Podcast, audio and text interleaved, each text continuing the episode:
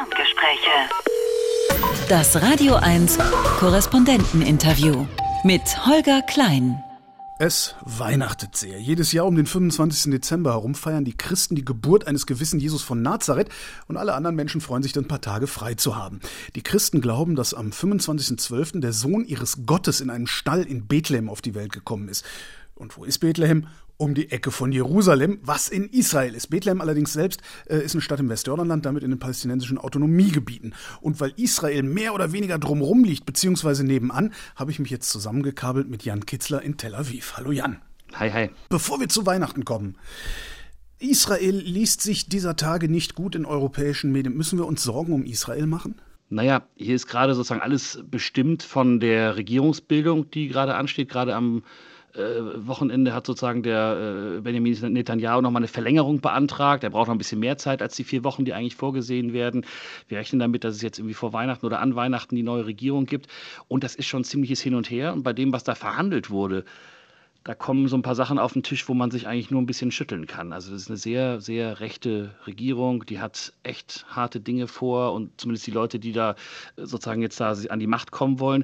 Das Interessante ist bei der Regierungsbildung, es läuft anders als in Deutschland. In Deutschland wird man ja sagen, wir reden erst über die Inhalte und dann über die Personen und Posten. Hier redet man erst über die Posten, weil alle so misstrauisch sind gegenüber den anderen, dass sie sagen, ich brauche hier dieses Ministerium, auch, um auch meine Politik machen zu können. Und deswegen wurde ganz lange hier verhandelt, wer welches Amt bekommt. Bildet sich das dann auch in, in den Wahlen ab? Also wählen die Menschen in Israel dann Personen und nicht Parteien? Auf jeden Fall, das kann man so sagen, ja. Also die Personen haben sehr stark gezogen bei der letzten Wahl. Das ist ja eine Geschichte, in den letzten dreieinhalb Jahren gab es hier fünf Wahlen. Es gab keine Stabilität, es war immer wieder ein Patt in der Knesset, im Parlament. Da braucht man mindestens 61 Abgeordnete, dann hat man die Mehrheit. Die letzte Wahl war da ein bisschen eine Ausnahme. Am 1. November haben die gewählt und da hat das Bündnis, was jetzt da kräftig miteinander verhandelt und was auch am Ende zusammenkommen wird, da gibt es keinen Zweifel dran, 64 Sitze bekommen. Also das sind für israelische Verhältnisse sehr stabile Verhältnisse. Und ich glaube, das ist vor allem das, was die Wähler auch wollten. Die wollten wirklich Stabilität und die trauen Benjamin Netanyahu als einzigem eigentlich zu, diese Stabilität herzu herzustellen. Und mit wem er dafür koalieren muss, das ist den Leuten fast ein bisschen egal. Auf der anderen Seite sind auch viele Israelis sehr stark nach rechts gerutscht in den letzten Jahren, das muss man auch sagen. Drösel doch mal auf. Also, was sind das für Parteien, über die wir da reden? Wo gehört Netanyahu hin? Also, links ist da gar keiner mehr, oder? Oder gibt es da noch Sozialdemokraten oder sowas? Also in der Regierung wird es keine geben. Nee, links ist da gar nichts. Also Likud, der Likud-Block ist da sozusagen das, das äh, linkeste, wenn man das irgendwie so sagen will. Da sind auch sehr viele rechte Leute dabei, auf jeden Fall. Der hat aber die klare Mehrheit, sozusagen stellt etwa die Hälfte der Abgeordneten der Regierungsparteien. Und der lässt sich ein mit, ja, man kann es nicht anders sagen, rechtsextremen und ultrareligiösen Parteien. Das eine sind eben diese, diese wirklich rechtsextremen, äh, das ist ein Bündnis, das heißt äh, religiöser Zionismus, die sich zusammengeschlossen haben. Können wir vielleicht ein bisschen mehr darauf eingehen noch. Das ist auf jeden Fall ein Bündnis, die haben richtig, richtig stramm rechte, äh, zum Teil faschistische äh, Ideologie und bedienen auch eine Klientel, die das einfordert. Und die anderen sind ultrareligiöse Parteien, ähm, die wollen, dass Israel sozusagen ein Staat wird, in dem die jüdischen Religionsvorschriften größeres Gewicht haben. Und äh, das geht aber auch hin bis zu homophoben Vertretern, also auch äh, wirklich keine fröhlichen Gesellen. Und mit denen lässt sich Netanyahu ein. Er will vor allem seinen eigenen juristischen Kopf aus der Schlinge ziehen. Er will nochmal an die Macht. Er steht ja vor Gericht und hat da so Korruptionsverfahren gegen sich. Ähm, und deswegen äh, ist das seine einzige Chance, eine Regierung zu bilden und da seinen Kopf aus der Schlinge zu ziehen. Und deswegen muss er denen auch ziemliche Zugeständnisse machen. Und das ist echt erschreckend. Und Netanyahu, also sobald Netanyahu wieder Ministerpräsident ist, äh, sind die Prozesse hinfällig gegen ihn? Also nach jetzigem Stand noch nicht. Das Verfahren läuft. Da sind äh, irgendwie 300 Zeugen, glaube ich, werden da befragt. Die haben jetzt irgendwie 30 bisher schon vernommen. Also das ist ein Verfahren, von dem Fachleute ausgehen, das dauert noch drei, vier Jahre. Aber da geht es natürlich um die Frage, ist der neue Regierungschef immun? Er ist nicht der Einzige, der das Problem hat. Da gibt es zum Beispiel äh, Arye Deri, das ist der Chef der ultraorthodoxen Schas-Partei. Das ist einer, der saß schon mal im Gefängnis wegen Bestechung. Der ist jetzt Anfang des Jahres zurückgetreten wegen Steuerhinterziehungsdelikten. Der dürfte eigentlich auch kein Ministeramt annehmen. Der soll jetzt aber äh, tatsächlich äh, Minister werden, für äh, verschiedene, sogar zwei Ministerien bekommen. Und dafür müssen sozusagen dann auch die Gesetze geändert werden, Immunitätsmöglichkeiten äh, erweitert werden. Das ist was, was Netanyahus ureigenes Interesse ist, aber was, was wollen auch andere. Und ähm, ja, das ist so der Rahmen, äh, in dem das hier abläuft. Und damit Netanyahu das erreicht für sich persönlich, muss er eben äh, diesen Hardlinern, mit denen er sich da einlässt, auch ziemliche Zugeständnisse machen. Ja. Das heißt, Netanyahu geht es gar nicht darum, Politik zu machen, sondern nicht in den Knast zu kommen? Ja, das sagen hier manche Beobachter auf jeden Fall. Also das ist sein erstes Interesse. Er will diesen Prozess von sich abwenden. Es geht ihm aber natürlich auch um sein Erbe. Nicht? Also der äh, ist ja äh, ziemlich unrühmlich zurückgetreten damals und hatte keine Mehrheit mehr. Er will sozusagen einen guten Abgang hinkriegen. Der ist ja 72 Jahre alt schon, also auch nicht mehr der Jüngste. Und will jetzt nochmal sozusagen allen zeigen, dass er es kann. Also das ist auch sicher ein persönliches Thema. Ähm, aber dieses juristische Thema, das überwiegt wohl ziemlich viel, das kann man wohl sagen. Ja. Was ist denn Netanyahus Erbe? Pah. Netanyahus Erbe ist ähm, knallharte Realpolitik. Er ist ja derjenige, der sich auch mit äh, arabischen Staaten in der Nachbarschaft verbündet hat. Da hat er Abkommen geschlossen, zum Beispiel mit den Vereinigten Arabischen Emiraten und mit Bahrain. Da geht es um Wirtschaftskooperationen. Das ist einer, der da so keine Berührungspunkte hat. Der ist in Bezug auf Iran ein totaler Hardliner. Das ist immer auch so sein Bedrohungsszenario, mit dem er sozusagen dann versucht, auch Druck auf die USA auszuüben und sagen, der Iran, der plant hier sozusagen den Angriff auf Israel, wir müssen uns wehren, wir müssen eine harte Haltung da haben und so weiter. Das ist einer, der ähm, eigentlich Konflikte scheut, der hier nicht sozusagen einer ist, von dem jetzt gesagt wird, dass es, der marschiert jetzt wieder in Gaza ein und kehrt da mit eisernem Besen äh, bei der Hamas. Ähm, sondern der ist sehr vorsichtig, so wird es eingeschätzt. Aber auf der anderen Seite hat er jetzt sozusagen äh, sich mit Leuten eingelassen, die da ganz anders unterwegs sind. Da wird immer das Bild gebracht vom, vom, vom Zauberlehrling, der jetzt hier Geister gerufen hat, die er dann nicht wieder los wird.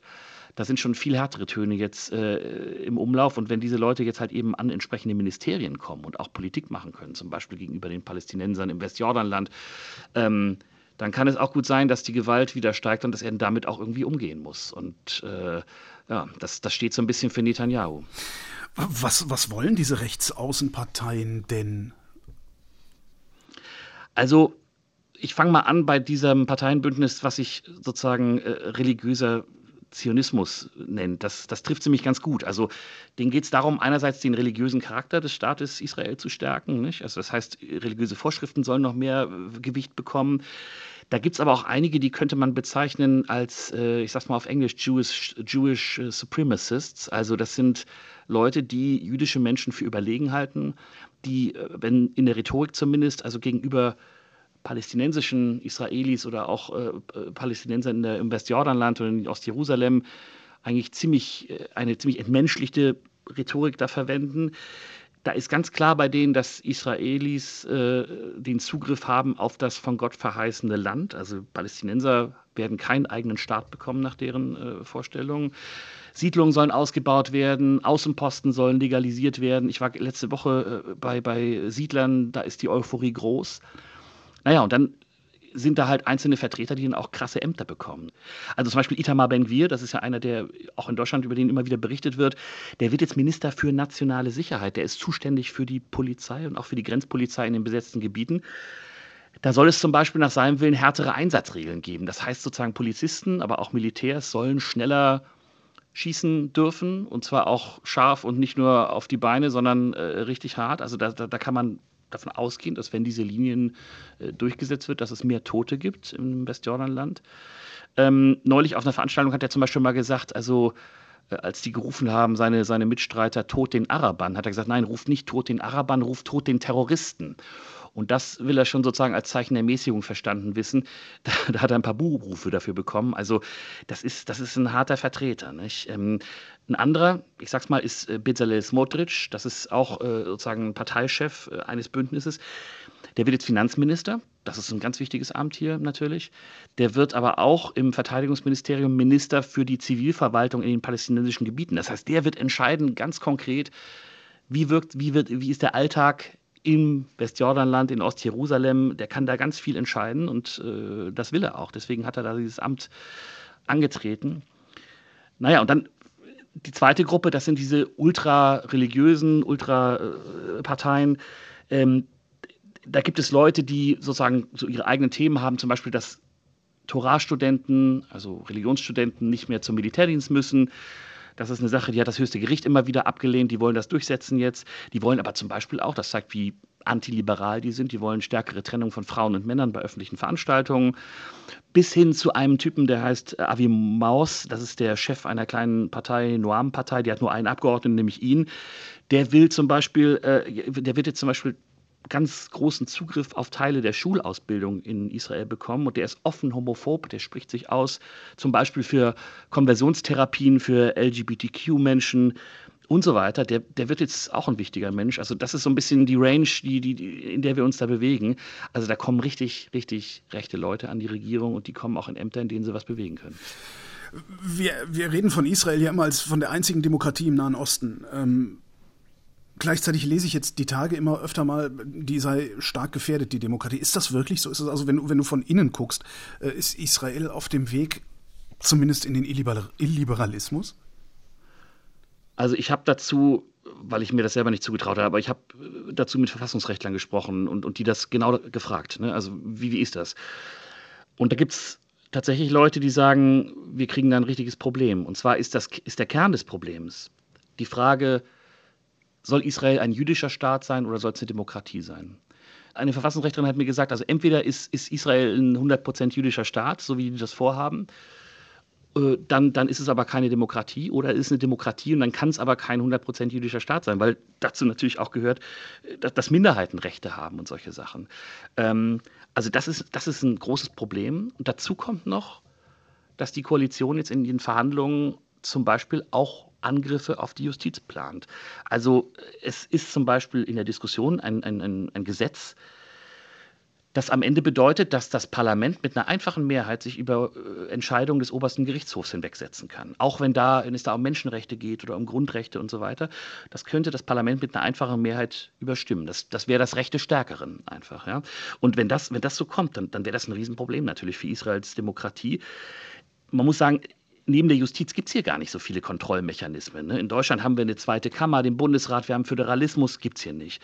Es gibt in Deutschland auch noch ein Veto des Staatspräsidenten, das, das, das haben wir auch nicht. Deutschland ist an internationale Gerichte, sich EuGH, Internationaler Gerichtshof, gebunden. Israel ist das nicht. Ne? Also es gibt hier nicht mal eine Verfassung, sondern nur so eine Reihe von, von Grundgesetzen, die alle mit einer einfachen Mehrheit geändert werden können. Und deshalb sagen schon viele Leute, ja, wenn, wenn, wenn die Truppe jetzt hier an die Macht kommt, die, die hätte das die Macht sozusagen, den Staat zu einem illiberalen Staat zu machen und könnten, die könnten die Demokratie Israels gefährden, auf jeden Fall. Ja.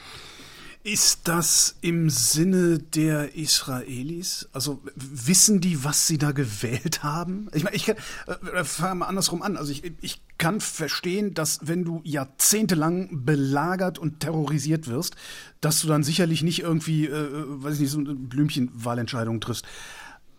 Aber so ein krasser Rechtsruck, was ist da passiert? Also es ist, es ist auf jeden Fall so, dass Israel, dass die Wähler in Israel in den letzten Jahren total stark nach rechts gerückt sind. Vor allem auch übrigens jüngere Israelis. Also die, die Jungen werden immer rechter. Das kann man in, in, in Umfragen ganz klar feststellen.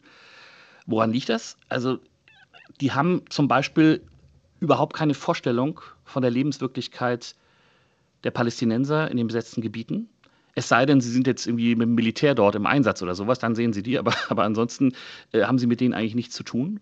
Wenn man mit älteren Israelis redet, dann waren die früher noch mal, keine Ahnung, auf dem Markt in Nablus oder sind mal irgendwie, äh, irgendwie nach Ramallah gefahren und haben dort eingekauft oder so. Das ist jetzt nicht mehr möglich, das, das, das machen die nicht mehr. Und es gibt eigentlich keine, keine Berührungspunkte. Und die wollen das auch nicht. Es wird auch ausgeblendet. Und dann ist es so, dass, die, dass der Glaube bei ganz vielen an, an eine friedliche Lösung des Konflikts nicht mehr vorhanden ist. Also die, die Erzählung der Linken auch in dem, in dem Wahlkampf jetzt, äh, ja, wir müssen verhandeln und äh, natürlich brauchen Palästinenser Rechte und wir müssen, keine Ahnung, in Richtung Zwei-Staaten-Lösung gehen und so weiter, das wird nicht mehr geglaubt. Und, und, und, das führt dazu, dass, dass jetzt die gewählt werden, die sagen, hier, wir gehen mit harter Hand vor und jeder Terroranschlag wird doppelt vergolten. Das ist, äh, das, das, das verfängt offenbar. Das kann man sich nicht vorstellen, weil das ist ja keine Lösung. Es wird ja nichts besser. Wir haben ein total gewalttätiges Jahr hinter uns. Eins der blutigsten Jahre seit langem habe ich irgendwo gelesen, ja. Ja, ganz genau. Also das, das, äh, das war noch sozusagen unter der Vorgängerregierung, bei der man gesagt hat, okay, das ist, das ist eine Regierung der Hoffnung. Ne? Die ist ja immer noch offiziell im Amt und da dachte man, die können jetzt was bewegen, aber tatsächlich war das eins der blutigsten Jahre. Es gibt hier jede Nacht praktisch Militäreinsätze Jetzt ist wieder ein 16-jähriges äh, Mädchen gestorben äh, bei einem Militäreinsatz. Da werden sozusagen auch äh, Kollektivstrafen verhängt. Wenn einer einen Terrorverdacht hat, dann wird das Haus seiner Familie zerstört. Also, äh, und es sterben regelmäßig Leute. Also schon über 150 Palästinenser sind bei diesen Einsätzen gestorben. Das sind auch militante Palästinenser, das sind keine Friedensengel, die schießen auch und greifen Leute an und so weiter. Und das sind auch Terroristen dabei. Aber immer wieder wie dieses Mädchen auch, äh, sag ich mal, unbescholtene Leute. Ähm, das Militär ist sehr gewalttätig. Es gibt auch das Problem der Siedlergewalt, also radikale Siedler, die auch über palästinensische Dörfer herfallen und, keine Ahnung, Olivenbäume zerstören und so weiter und so fort und die dann vom israelischen Militär geschützt werden. Also das ist ein furchtbares Jahr gewesen. Es gab auch übrigens über 20 tote Israelis bei Terroranschlägen, äh, sei es in der Westbank oder auch auf israelischem Gebiet. Im März hat so eine kleine Terrorwelle begonnen und seitdem ist es eigentlich völlig entgleist und es gibt ganz große Gewalt. Und das größte Problem ist, dass die palästinensische Autonomiebehörde in Ramallah, dass die eigentlich keine Kontrolle über das Gebiet mehr hat. Da haben sich, äh, keine Ahnung, Lokalfürsten, Gangs gebildet, die jetzt vom israelischen Militär bekämpft werden. Aber es gibt da eben auch kein Gegenüber, nicht? also auf palästinensischer Seite. Und das macht das Ganze natürlich auch nicht leichter ich denke die ganze Zeit, was soll denn eigentlich, also angenommen, dieser religiöser Zionismus und so, also diese strammrechte äh, Regierung wird gebildet, sagst du ja, wird passieren, die setzen sich durch, ähm, die ziehen die Daumenschrauben. Was, was soll denn eigentlich werden aus den Palästinensern? Haben die irgendwelche Ideen? Naja, also. also äh, die sind ja nicht, die, die verschwinden ja nicht von, auf, auf, auf, magische Weise, sondern die sind ja da. Das heißt, ganz genau, die, die, die, die gehen nicht mehr weg. Das, das ist so. Die, die, die, die wohnen da halt und, und wohnen da auch schon lange. Ähm, gleichzeitig werden die Siedler in den besetzten Gebieten immer mehr. Also in den 90er Jahren, als, als diese Friedensverträge von Oslo verhandelt wurden, nicht? da gab es in der Westbank 150.000 Siedler. Und da hat man noch geglaubt, okay, da kann man vielleicht ein paar Siedlungen auflösen, bei ein paar Sachen macht man vielleicht einen Landtausch und kriegt man das irgendwie hin. Inzwischen sind das äh, allein im Westjordanland ohne Ostjerusalem, das ist nochmal ein Sonderfall, äh, 500.000 Leute. Und es werden immer mehr. Äh, und das macht natürlich einen Friedensprozess, von dem man jetzt eigentlich gar nicht mehr reden kann, un unmöglich.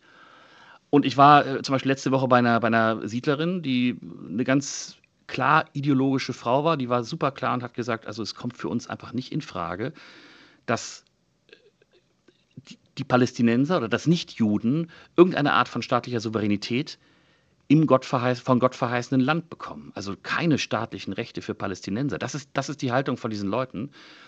Und das wird in der Siedlerbewegung weit geteilt und die machen schönen Dampf, äh, dass die Regierung das auch umsetzt. Und äh, jetzt kommen eben Leute an die Macht, die sich das auch überlegt haben. Also zum Beispiel geht es darum, 65 Außenposten, da wohnen auch etwa 20.000 Leute oder sowas, die bisher selbst nach israelischem Recht illegal waren, zu, zu, zu, legalisieren. Das wird dann auf einmal, werden das dann halt äh, Bürger mit allen Rechten und das werden Siedlungen, die dann auch äh, entsprechende Förderung bekommen und so weiter und so fort. Also das kann jetzt auch schnell noch, noch, noch weitergehen. Das Problem ist eben, dass die Palästinenser da keine Lobby haben. Und äh, das Einzige, was, was vielleicht so ein bisschen eine Aussicht auf, auf äh, keine Ahnung, Veränderung macht, könnte höchstens internationaler Druck von außen sein. Aber selbst dann, also eine Zwei-Staaten-Lösung, sagst du, äh, ist eigentlich vom Tisch. Das heißt, Ein-Staaten-Lösung. Und, was, und dann sind da die Palästinenser. Was, was sollen das dann Bürger zweiter Klasse sein? Oder wie, wie stellen die sich das vor? Also was ist deren konstruktiver Ansatz, sage ich mal? Also zum Ersten äh, ist die Zwei-Staaten-Lösung, auch wenn man jetzt zum Beispiel im deutschen Außenministerium, im Auswärtigen Amt nachfragt, äh, ist längst nicht vom Tisch. Da wird immer gesagt, ja, das ist eigentlich das Ziel und es muss verhandelt werden und, und, und, und international wird das, wird das sozusagen immer noch als die Lösung gesehen. Auf der anderen Seite ist das aber natürlich auch eine Art, wenn ich es mal hart sage, eine Art von Ausrede, nichts zu tun, weil man einfach sagt, ja, wir haben ja hier eine Idee in der Schublade, die müsste man jetzt nur mal aufmachen und müsste man mal ziehen, müsste man mal Verhandlungen machen. Geht gerade nicht, aber äh, haben wir halt so und deswegen bewegen wir uns nicht. Ähm, die Alternativszenarien, die überlegt werden, sind ja Einstaatenlösung. Das wäre für Israel ein großes Problem, weil äh, ziemlich schnell in diesem einen Staat ähm, die Juden möglicherweise nicht mehr in der Mehrheit wären wenn es ein Staat ist, in dem alle Staatsbürger sozusagen gleiche Rechte haben. Die Alternative dazu wäre ein Apartheidstaat. ganz klar. Also mit, mit äh, Bürgern erster und zweiter Klasse aller Südafrika. Da gab es diese Bantustans, das waren so, so Dörfer, die halt da irgendwie äh, sich selbst überlassen waren.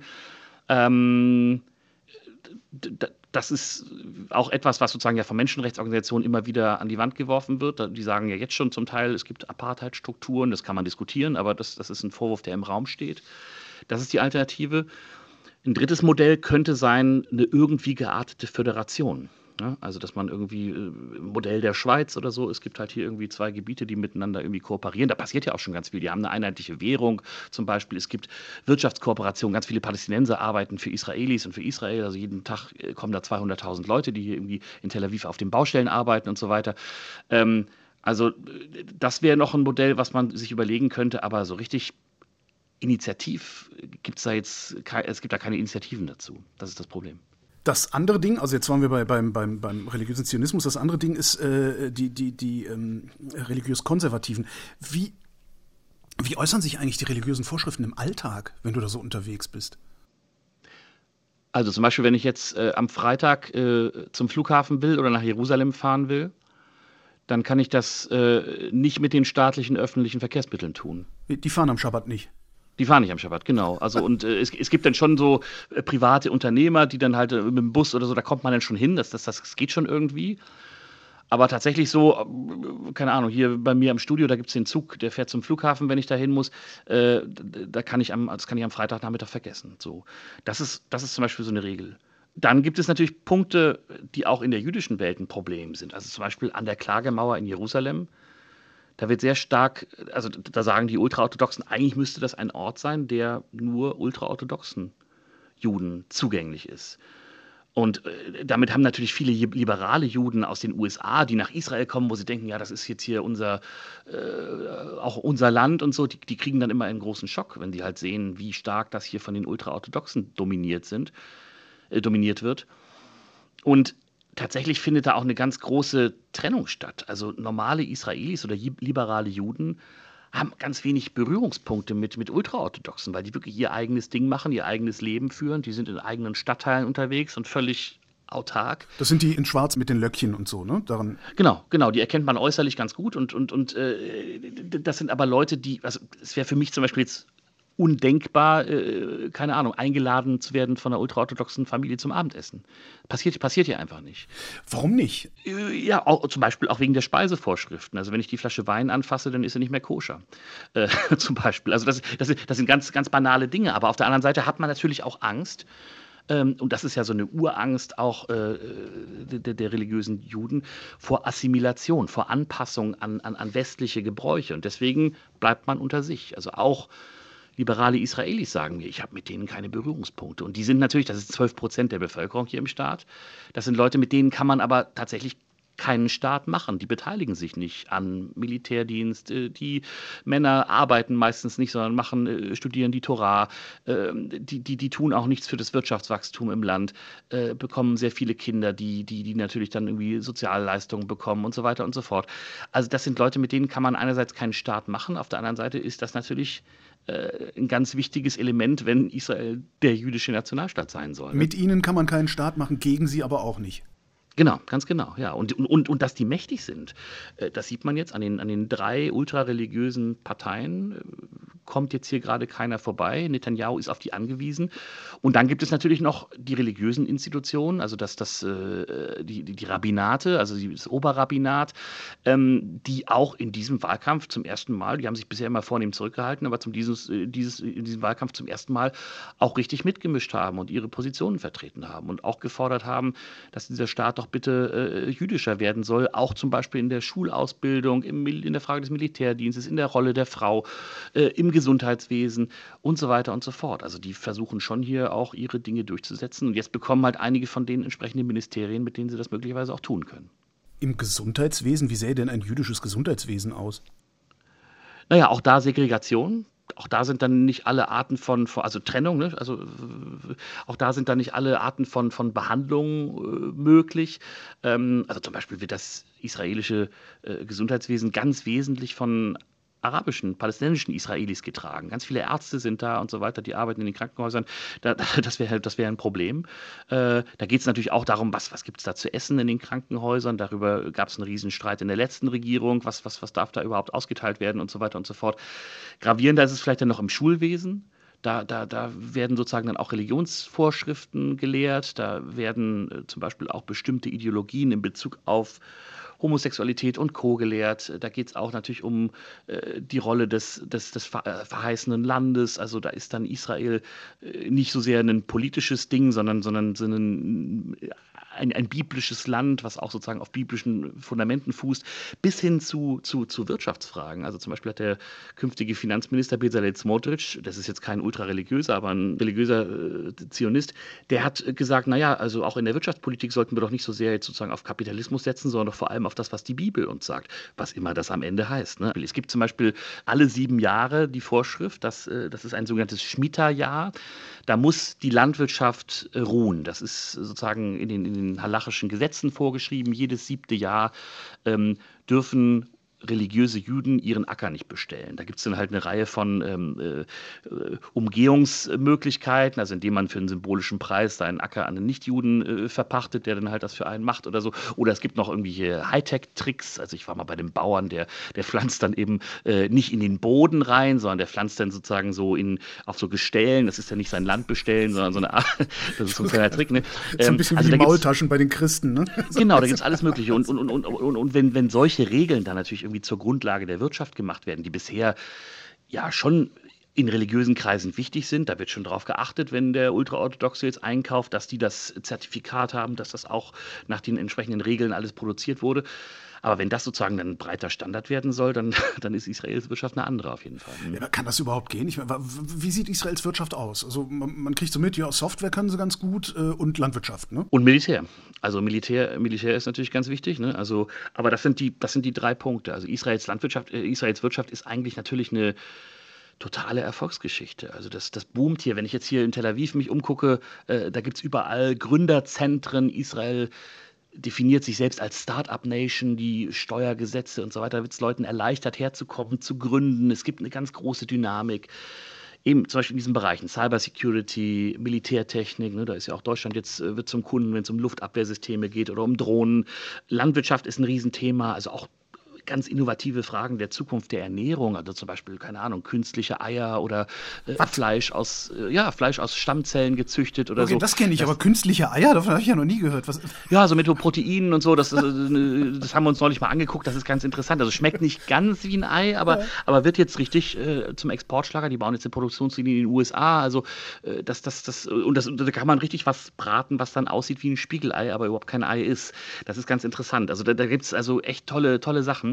Ähm, und wie gesagt, völlig, völlig innovativ und, und das ist eigentlich so die große Stärke von Israel. Auch wenn man jetzt so, so guckt, überall liegt die Wirtschaft da nieder. Israel hat natürlich auch Inflation und hat hier irgendwie keine Touristen mehr gehabt in der Corona-Zeit und so weiter, aber ist eigentlich relativ gut durch die Krise gekommen. Das liegt vor allem daran, dass der Schekel, also die Währung hier so stark ist. Ähm, deswegen äh, kann man also gut, gut äh, einkaufen und, und, und verkaufen. Also das ist ähm, also das Land kommt ganz gut durch die Gegend, aber das liegt eben daran, dass man innovativ ist und dass man bisher nicht darauf geachtet hat, ob jetzt hier irgendwelche religiösen Gesetze gelten sollen oder nicht, sondern das ist total innovativ, sehr liberal, eigentlich auch ein entfesselter Kapitalismus, das sieht man ja an allen Ecken und Enden. Naja, und wenn das jetzt sozusagen äh, von religiöser Politik bestimmt werden sollte, dann könnte sich auch daran grundsätzlich was ändern. Aber wie machen die das? Innovative Kraft steht ja eigentlich dem Religiösen entgegen entgegen. Wie schaffen die das, das trotzdem zu integrieren? Also, weil äh, religiös müssen sie ja irgendwie sein, sonst würden sie sich nicht solche Regierungen wählen, oder? Nee, nee, man muss, man muss abstufen. Also es, es gibt natürlich, wir haben geredet über die, über die schwarzen Männer mit den Locken und so weiter, das sind die Ultrareligiösen, die nehmen eigentlich am normalen Wirtschaftsleben nicht teil. Da sind die Männer äh, sozusagen in der Yeshiva und, und studieren die Torah und, und äh, die Frauen schaffen irgendwie das Geld ran mit, mit irgendwelchen Jobs und haben ansonsten sehr viele Kinder. Also das ist, das ist eine Welt für sich, die hat mit diesem Wirtschaftsleben nichts zu tun. Dann gibt es sozusagen äh, ähm, normal äh, religiöse, nationalreligiöse. Das sind Leute, die laufen auch mit der Kippa rum im Alltag, aber, aber sind und, und, und gehen auch in die Synagoge, aber sind ganz normal im Geschäftsleben hier integriert. Also das sieht man hier auch in den, in den, in den schicksten Bürotowers hier in, in, in Tel Aviv. Da kommen Leute mittags raus mit der Kippa und das sind selbstverständlich Leute, die die Wirtschaft hier auch, auch tragen. Nicht? Und dann und dann gibt es so ein paar ähm, äh, auch innovative Zentren, die auch religiös getrieben sind. Ich war zum Beispiel neulich mal in einem Kibbutz, äh, die machen Filtertechnologie, sind Weltmarktführer, wenn, wenn, wenn, wenn, wenn wir uns jetzt hier einen Panzer kaufen würden und brauchen da irgendwie einen ABC-Filter da drin, dann kommt der mit ziemlicher Sicherheit aus diesem Kibbutz. Das sind Evangelikale, die sich in Israel niedergelassen haben, aus Schwaben zum Beispiel, total religiös motiviert die aber richtig Hightech produzieren. Also das gibt es auch. Insofern ist das nicht so ein, ist das nicht so ein Gegensatz religiös und, und, und, und wirtschaftlicher Fortschritt das gilt nur eben für diese ganz ultra-religiösen, die wirklich jenseits von Gut und Böse sind. Aber, aber am Schabbat hören die trotzdem, da legen die dann trotzdem irgendwie Werkzeug hin und bauen keine Filter mehr oder bauen die dann weiter? Also äh, bei denen weiß ich es nicht, weil das, das sind eigentlich Metapher, ja. das sind Evangelikale, mhm. äh, aber, aber generell ist es schon so, dass das Leben hier am, am, am Schabbat ruht. Das ist schon so und, und äh, ähm, da gibt es aber auch Abstufungen natürlich. Also man kann hier in Israel äh, in Tel Aviv sein, da kann man am Freitagabend, also wenn, wenn schon Schabbat ist, äh, auch ins Restaurant gehen und was essen in manchen Restaurants oder sowas. In bestimmten Stadtteilen von Jerusalem äh, geht das nicht. Da darf man nicht mal mit dem Auto durch die Straße fahren. Äh, da kann es sein, dass man mit Steinen beworfen wird, nee. weil das einfach nicht vorgesehen ist. Ja klar, das, die sind auch äh, dann richtig aggressiv dabei. Ähm, ein Kollege hat sich neulich mal verirrt und der hat dann, äh, kam dann in so ein bisschen brenzliche Situationen am Schabbat. Also da, da muss man auch gucken, wie man da unterwegs ist. Ne? Die wollen dann auch sozusagen da, äh, die machen die Schabbatruhe dann auch zum, zum Gesetz. Und das, das sind eben auch dann Viertel, in die man dann an so einem Tag dann auch ähm, zum Beispiel nicht mit dem Auto fahren sollte. Da ruht dann wirklich alles. Und äh, es gibt aber auch ganz normale israelische Familien, die einfach ganz selbstverständlich am Freitagabend die Kerze anzünden, die Familie versammeln, miteinander Schabbatessen machen und die ansonsten aber völlig normal hier sozusagen arbeiten und, und, und, und, und normalen Leben teilnehmen. Also das gibt es schon auch, aber äh, für alle, die jüdisch sind, sind das eher äh, Stunden der Ruhe und, und, und der Besinnung und das ist vielen auch wichtig. Ne? Ist das für so jemanden wie dich oder wie mich dann auch, also ich war jetzt noch nicht in Israel, aber ist das, hat das zumindest ansatzweise auch was von einem Kulturschock, dass sie das tatsächlich auch ernst nehmen mit dem Schabbat und nicht so wie wir mit dem Sonntag, so spät, die hat noch auf, ich gehe Bier holen? Ja, also man, man äh, in Tel Aviv, also es kommt daran, wo man ist. Ne? Also in, in, in, Tel Aviv ist es tatsächlich so, dass man alles bekommt, weil, weil das auch eine Stadt ist, in der viele, also die, die sehr liberal ist und, und, und sehr weltlich und äh, da gibt es auch viele Leute, die nicht jüdisch sind und so. Hier hat man kein Problem im Alltag. Aber wenn ich in Jerusalem bin, dann muss man sich schon so ein bisschen, da muss man gucken, wann man da was macht, ne? Und so, also das, das und, und wo man was macht. Da muss man sich dann anpassen. Das lernt man aber schnell. Und ich finde, das gehört natürlich auch zu einem Korrespondentenjob dazu, wenn man, wenn man sich das anguckt und guckt, was sind hier die Gewohnheiten und, und, und dass man sich daran dann irgendwie auch anpasst und, und, und, und sich damit und das auch respektiert. Ne? Das das finde ich schon wichtig auf jeden Fall. Ne? Genau. Aber gestutzt hast du. Gestutzt habe ich, okay. ja, in manchen Fällen. Äh, und, und, und, und manche Sachen sind dann einfach auch krass. Ne? Zum Beispiel, äh, wenn man dann halt äh, äh, über einen Checkpoint nicht rüberkommt, weil der am Schabbat geschlossen ist und man denkt, jetzt könnte ich hier doch eigentlich fahren oder sowas. Ne? Das, das, geht, das geht dann einfach nicht und das sind dann schon Einschränkungen, die einen auch immer wieder überraschen. Äh, wenn man dann kurz einmal drüber nachdenkt, dann, dann, weiß man auch, warum das so ist, aber das, das führt manchmal zu ein bisschen überraschenden Situationen so ein äh, Checkpoint, was du sagst. Was genau ist das eigentlich? Also sind da überall Straßensperren? Nee, das ist da kann man schon, du kannst da schon frei rumfahren im Land, ne? Äh, naja, frei mit Einschränkungen. Also es gibt, äh, also in Israel selber, äh, sozusagen im, im, israelischen Kernland, da kann man sich frei bewegen, das ist klar. Wenn man ins Westjordanland will, dann gibt es äh, äh schon, also natürlich Autobahnen, die nur für Siedler vorgesehen sind und die dann halt zu den, zu den vielen Siedlungen da äh, fahren und die anbinden. Da ist man sozusagen ja, nach israelischer Sicht im Niemandsland, tatsächlich aber auf palästinensischem Gebiet.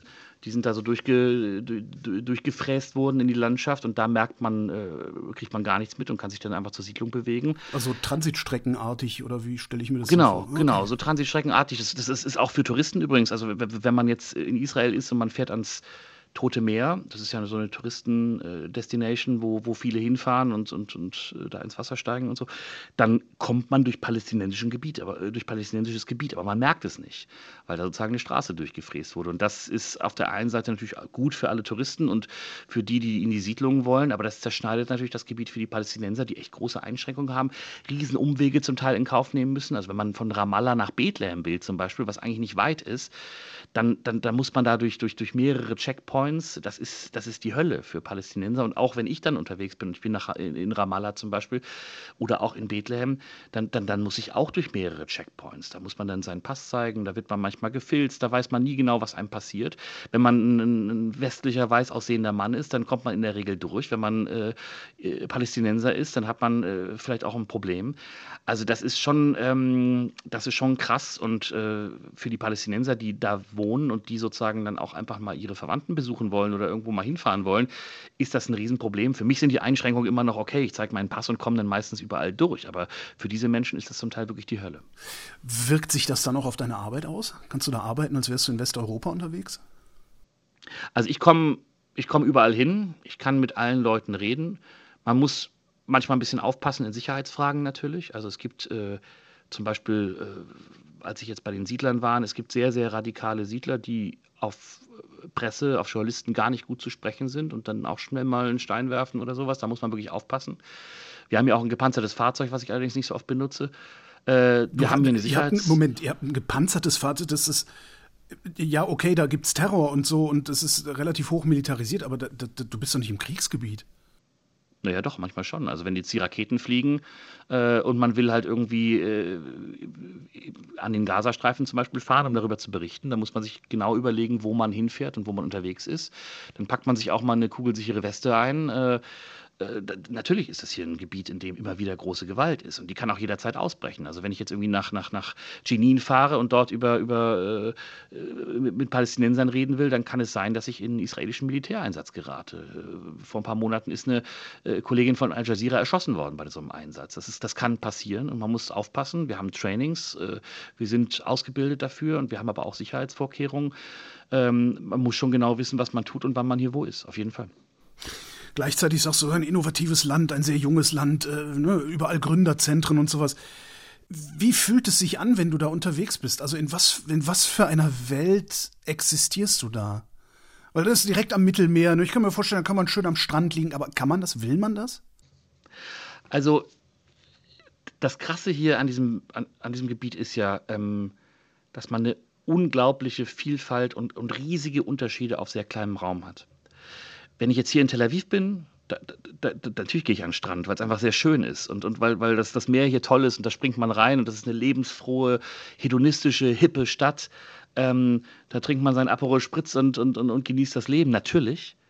Ähm, man muss sich aber immer wieder klar machen, das ist, das ist nicht alles. Ne? Und, und, und ich, ich fahre 60 Kilometer in Süden und, und, und, und stehe in Gaza Stadt, wenn ich reinkomme.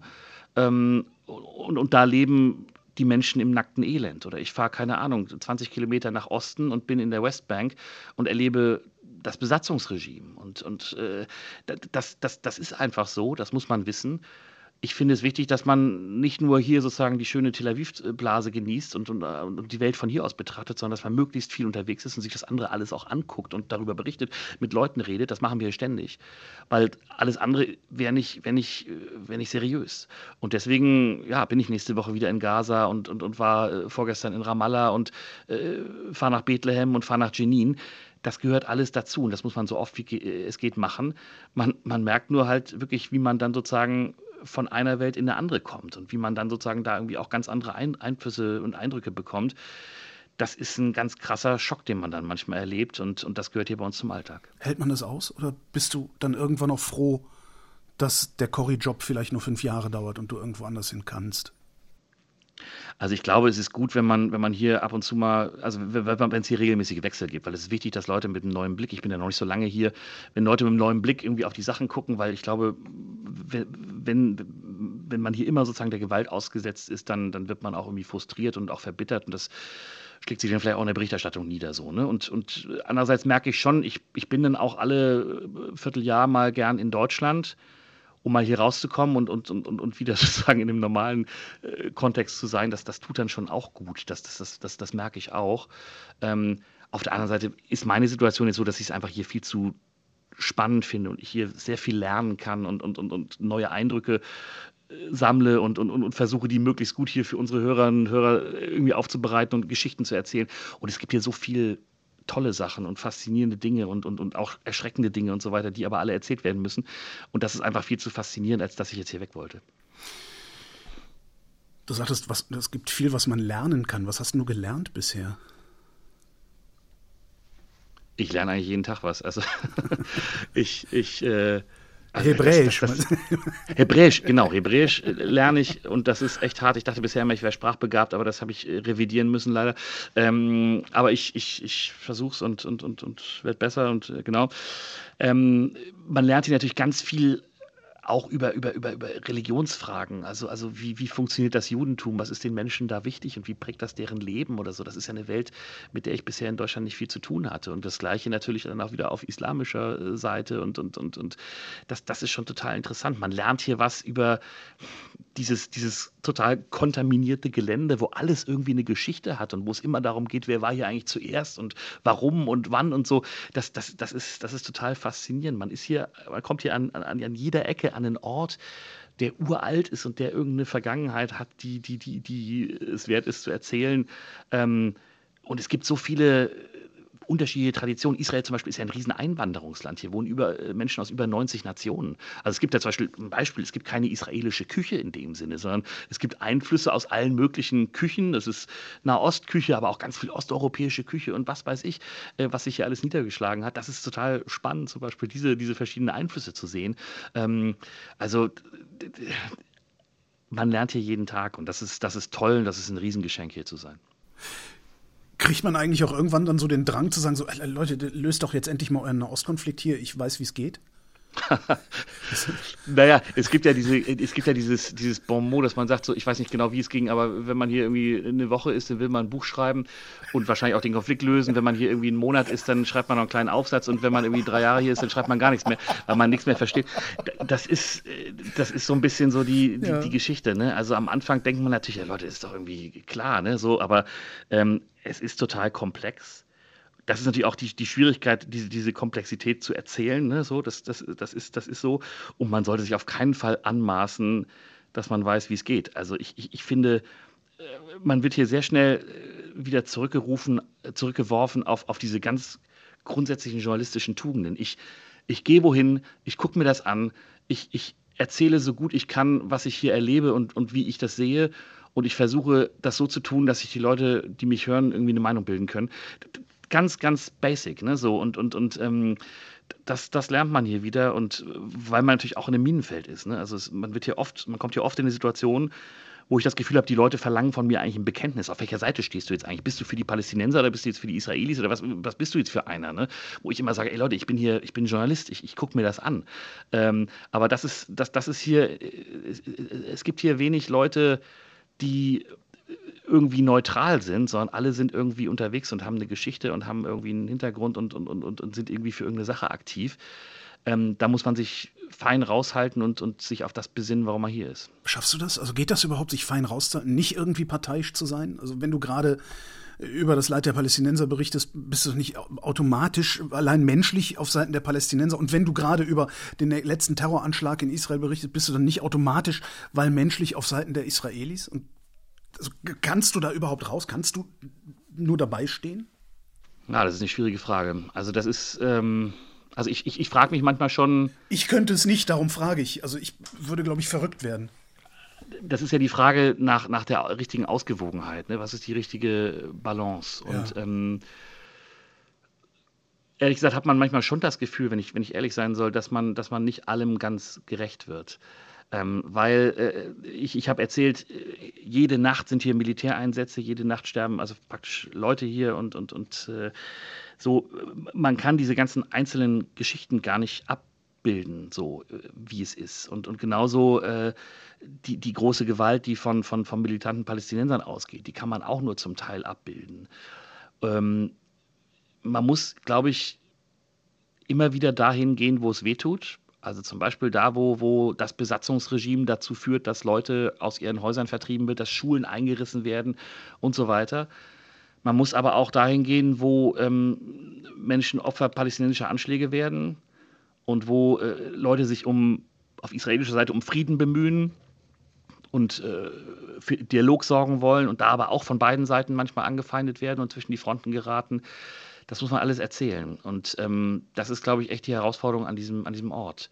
Ähm, natürlich ist man dann als Reporter, wenn jetzt irgendwie was Schreckliches passiert, äh, Profi genug, um, um, um, um erstmal sozusagen die eigenen Emotionen möglichst hinten anzustellen. Aber immer gelingt einem das nicht, weil manchmal echt schreckliche Dinge passieren, natürlich. Du hast die Friedensbewegung erwähnt. Ähm, Gibt es die noch in Israel? Haben die noch eine Stimme? Ja, also ähm, da trifft man tolle Leute. Also ich war jetzt neulich zum Beispiel mit, mit, mit einer Gruppe von ehemaligen Soldaten unterwegs. Das ist ein, eine Organisation, die in Deutschland auch ein bisschen bekannt ist, Breaking the Silence. Das sind Soldaten, die ähm, jetzt sozusagen das Besatzungsregime Regime selber kritisieren und die Zeugnis ablegen wollen von dem, was da passiert. Mit denen war ich in Hebron und da hat eine junge Soldatin erzählt, was, was ihre Aufgabe war, wie sie das erlebt hat, wie sie jetzt auf Besatzung blickt. Und dann kamen wir in Hebron an und das ist eine Stadt, das ist völlig irre. Da ist eine Siedlung mitten in der Stadt, die zerschneidet das Ganze.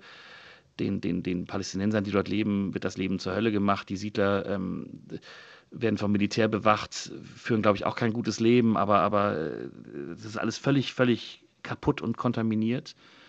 Und wir kamen da rein mit dieser Gruppe und dann äh, gab es eine Gegendemonstration von religiösen Zionisten, die auch immer die Namen dieser neuen Minister, also Ben Gvir und so weiter, geschrien haben. Und am Ende hat das Militär dafür gesorgt, dass wir da nicht unterwegs sein konnten, sondern dass wir einfach auf dem Parkplatz gelandet sind und, und äh, nicht weiterkamen. Also da hat man mal so ganz deutlich erlebt, so was, was, was diese Menschen, die da einfach bezeugen wollen, was passiert, erleben. Die werden in Israel auch als Verräter verunglimpft, denen wird auch das Leben zur Hölle gemacht, die werden auch bedroht massiv. Ähm, aber die gibt es. Die sind auch hier unterwegs auf den Straßen. Es gibt Leute, die sagen, dass die Besatzung auch Israel korrumpiert, dass das auch nicht gut ist für die Menschen hier. Ähm, und die haben schon noch eine Stimme, die haben nur keine kritische Masse, die sich irgendwie über Wahlen niederschlagen würde. Das ist das Tragische. Ja. Wie sieht deren Lösung des Nahostkonflikts aus? Also ist ein bisschen pauschal jetzt gefragt, das ist vielleicht ein bisschen unterschiedlich, je nachdem, ja, mit wem man da redet und so. Aber sag ich mal, die Grundlinie ist, die Besatzung muss enden. Das sagen viele. Und, und, und das ist die Linie. Die, die, die, es muss eine Art von palästinensischer Autonomie geben. Äh, und, und, und, und, und Besatzung darf kein, kein Dauerzustand mehr sein. Das muss man sich ja vorstellen, dass das, das geht seit 1967, seit dem Sechstagekrieg äh, das wird jetzt auch möglicherweise Thema vor dem Internationalen Gerichtshof. Ist das ein permanenter Zustand der Besatzung? Dann könnte man da irgendwie auch Verfahren machen und so weiter. Das ist immer im, im, im Schwange, diese Diskussion. Ähm, also die wollen, dass diese Besatzung endet und die fordern, dass diese Besatzung endet, aber davon ist man weit entfernt. Solange die Palästinenser nicht aufhören, Raketen zu feuern, hören die Israelis nicht mit der Besatzung auf, oder? Es wird alles immer sozusagen begründet mit der Sicherheitsfrage alles, was passiert. Also mit der Sicherheitsfrage hat man den großen Zaun gebaut, die Grenzanlagen zwischen Israel und dem Westjordanland. Tatsächlich gab es weiter Anschläge. Es gab weiter Terrorangriffe. Das hat es nicht verhindert.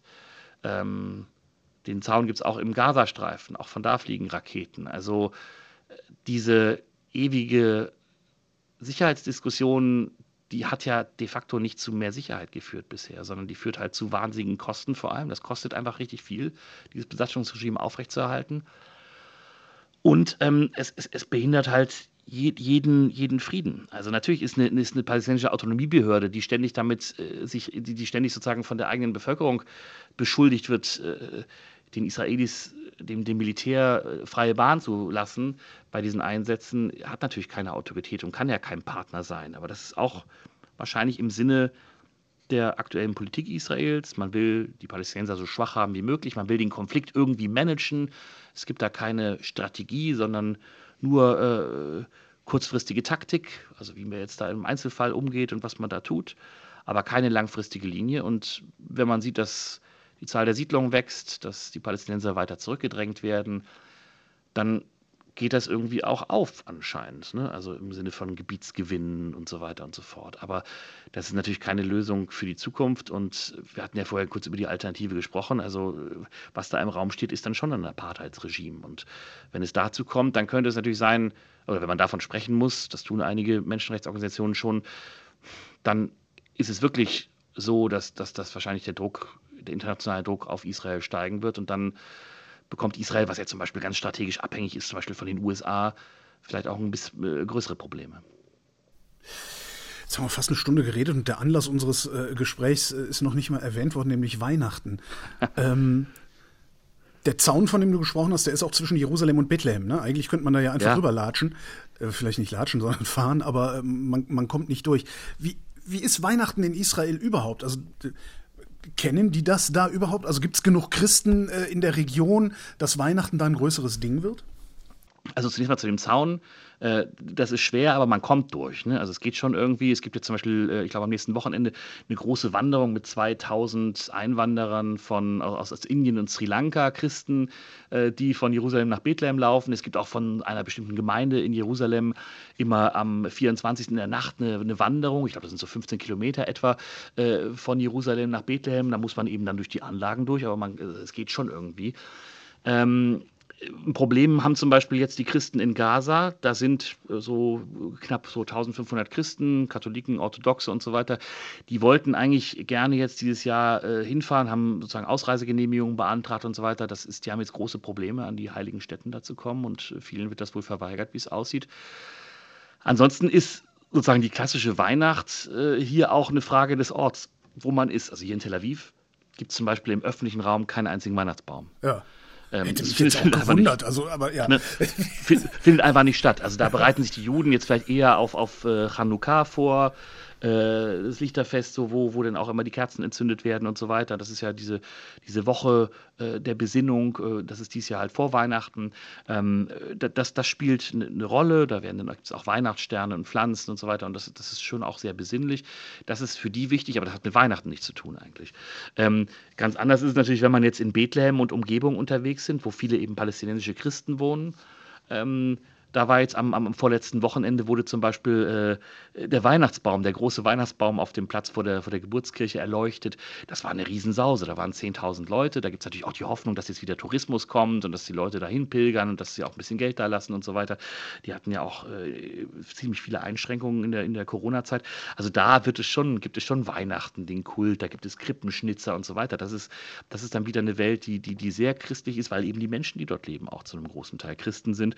Und das ist da schon wichtig, aber ähm, ansonsten ist es schwierig. In Jerusalem ist es halt besonders irre. Da ist wirklich die Frage, in welchem Viertel man unterwegs ist. Wenn man im christlichen Viertel unterwegs ist, wo zum Beispiel die Grabeskirche ist, da findet man schon viele christliche Weihnachtssymbole auch. Aber dann wieder äh, 500 Meter weiter überhaupt nicht. Ne? Das ist schon äh, wirklich sehr die Frage, wo man hier ist. Und es gibt schon so eine Art von Besinnlichkeit an bestimmten Orten, wenn man die sucht, aber da muss man dann auch wirklich hin. Und ist es irgendwie anders, also wird es anders gefeiert als bei uns oder machen die auch dann das Übliche, also den Gottesdienst und alles sehr besinnlich? Ja, also äh, je nachdem, wo man ist. Ne? Also es gibt ja hier auch äh, deutsche Gemeinden in Jerusalem, äh, also von, von, die auch alt sind und wo dann auch einfach Adventsgottesdienste stattfinden, wo dann auch ein Chor singt und so weiter und so fort. Es gibt dann aber auch ganz andere christliche Traditionen, also orientalische christliche Traditionen, sage ich mal. In Bethlehem, da haben neulich eben komische Dudelsäcke gespielt, die man jetzt bei uns in der Kirche eher nicht hören würde oder so. Das ist dann auch anders. Es gibt ja auch ganz viele christliche Traditionen. Das ist ja nicht alles nur ähm, sozusagen deutsche evangelische Kirche oder so oder deutsche Nacht. katholische Kirche, alle singen Stille Nacht. Äh, äh so, da, da gibt es einfach auch äh, eben nahöstliche Traditionen, die äh, dann auch ganz anders klingen als das, was man hier gewohnt ist, aber so ein paar Symbole wie, keine Ahnung, den Weihnachtsbaum oder äh, die Krippe und äh, das Jesulein und Esel und Ochse und so weiter, das gibt es dann halt schon und da findet man sich dann auch wieder. Ja. Du hast eben kurz Tourismus gesagt. Äh, ist, ist, wie, wie, funktioniert denn eigentlich Tourismus in den besetzten Gebieten? Also wenn ich jetzt nach Bethlehem will, da, da, kann ich ja nicht mal einfach so hin, oder? Muss hier über einen Checkpoint mindestens. Man muss über den Checkpoint, aber das geht. Also man kann äh, zum Beispiel von Jerusalem aus mit dem Bus hinfahren.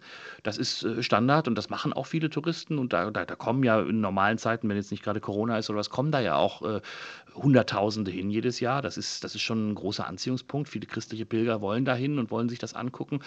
Das ist zum Beispiel Bethlehem, Jerusalem geht ganz einfach. Die Frage ist halt dann so an anderen Orten, wenn ich jetzt nach Jenin will und mir das angucken will, ähm, da gibt es Grabungen, da muss man schon ein bisschen gucken, wie man das macht. Da braucht man vielleicht einen Fahrer oder ein Taxi, der einen bringt oder sowas. Da fährt man mit Bussen ähm, äh, von palästinensischer Seite. Das kann man schon alles machen, das ist zum Teil beschwerlich, ähm, aber auch das ist möglich. Was unmöglich ist, zumindest für, für äh, einfache Touristen, ist nach Gaza zu kommen. Zum Beispiel Gaza ist völlig abgesperrt, da kommen Diplomaten rein, da kommen Journalisten rein, wenn sie Glück haben, da kommen äh, Hilfsorganisationen rein. Aber so äh, einfach nach Gaza kommt man als Tourist nicht, das ist nicht vorgesehen. Aber äh, vieles geht dann schon. Es gibt auch ein paar ganz interessante so touristische Initiativen von Palästinensern, die sagen, hier, wir wollen jetzt Leuten unser Land zeigen, wir wollen, äh, äh gibt, hier auch, gibt da ja auch wahnsinnig schöne Orte, alte Ausgrabungen, Kultur, tolles Essen, äh, tolle Leute. Ähm, das wollen so ein paar Initiativen auch dann so, ein bisschen vermarkten und das hat auch durchaus ein bisschen Erfolg. Man muss halt so ein bisschen so ein paar Einschränkungen in Kauf nehmen, dass dann man nicht der, der man den Stadtführer zum Beispiel erst an, am, am, Checkpoint treffen kann, weil er selber nicht rüberkommt und solche Sachen. Aber das geht dann schon und, und da gibt es auch eine Reihe von Angeboten, die muss man ein bisschen suchen, aber man findet sie. Das klingt aber trotzdem so, als könnte ich dann nicht unbeschwert Urlaub machen. Ne? Ich bin immer in einem wie auch immer gearteten Krisengebiet unterwegs. Na, das kommt, drauf, das kommt darauf, wie man drauf ist. Also ähm, das ist eigentlich das Gleiche wie für einen Journalisten. Ich kann mich jetzt hier in, in, in Tel Aviv bewegen, kann am Strand liegen und, und, und kann das Ganze nicht zur Kenntnis nehmen. Das machen übrigens auch viele Israelis. Ähm, die, die, die, die wollen das nicht sehen, die wollen das nicht äh, wahrnehmen und, und äh, so kann man sich als Tourist natürlich auch ohne Probleme bewegen. Man, man, man kann hier unterwegs sein und bekommt nichts vom Konflikt mit, wenn nicht jetzt zufällig mal eine Eskalation ist oder dergleichen. Ähm, da kann man nach, nach Elat fahren, ans, ans äh, Rote Meer. Äh, da ist man weit weg von allem. Man kann hier in Tel Aviv am Strand liegen und das Nightlife, das Nachtleben genießen. Also, ähm, wenn man will, kann man das sehr gut ausblenden. Ich glaube, es ist ein bisschen eine Frage, äh, wie, man, wie man so drauf ist. Als ich neulich mit dieser Organisation Breaking the Silence, von der ich erzählt habe, unterwegs war in Hebron, da waren auch ein paar Touristen dabei, die gesagt haben, ich will mir das angucken. Das kann man tun, man muss davor nicht die Augen verschließen und da gibt es auch Angebote. Will man das denn auch? Also will ich in Israel Urlaub machen oder will ich vielleicht doch lieber nach Malle fahren? Also, ähm, ich will nach Israel. Also, und ich kann auch vielen Leuten raten, hierher zu kommen. Das ist, wie gesagt, das ist ein Land, was total faszinierend ist, was eine unglaubliche Vielfalt hat und, und man kann sich hier Dinge angucken und Dinge erleben, die man, die man sonst nirgendwo erlebt. Die Leute sind zum Teil crazy und das ist total interessant. Es ist halt ein Urlaub, der vielleicht ein bisschen anstrengender ist als andere Urlaube und wenn man einfach nur am Strand liegen will, dann fährt man vielleicht wirklich besser nach Malle aber man ist hier ähm, viel mehr Eindrücken ausgesetzt. Und das ist ein Urlaub, der einen vielleicht mehr verändert als andere Urlaube. Ich würde es tun.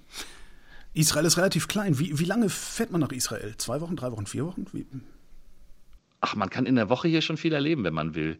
Ähm, das, das, große Problem ist, es ist halt wahnsinnig teuer. Es ist alles unglaublich teuer. Ähm, vom Hotel angefangen zum Essen und, und äh, ein Glas Bier und so weiter das ist wirklich irre. Man muss ähm, sparen, bevor man hierher fährt. Und wenn man hier ist, muss man vergessen, was man hier ausgibt. Also so Dän Dänemark oder schlimmer? Schlimmer, schlimmer. Oh. Es, ist, es ist wirklich hart. Und, und das ist wirklich auch was, was einem das Leben so ein bisschen hier verleidet.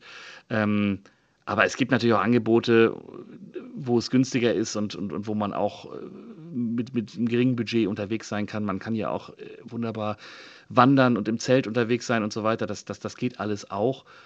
Aber sobald man irgendwie in irgendwelche Städte kommt, äh, wie Tel Aviv, dann, dann wird es halt richtig teuer. Jerusalem ist schon wieder ein bisschen günstiger. Man muss halt ein bisschen vorher gespart haben, aber äh, trotzdem ist es toll.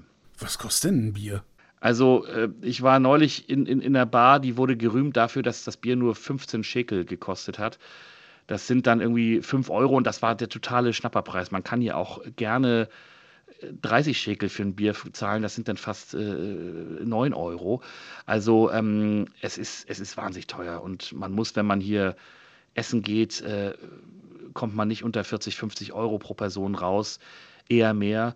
Ähm, das ist schon, das ist schon wirklich krass und, und äh, man muss dann halt gucken, wie man unterbekommt. Aber man kann natürlich auch, wenn man äh, irgendwie in der Wohnung ist, sich selber was kochen und, und, und es gibt hier Supermärkte und so weiter und kann sich selbst versorgen.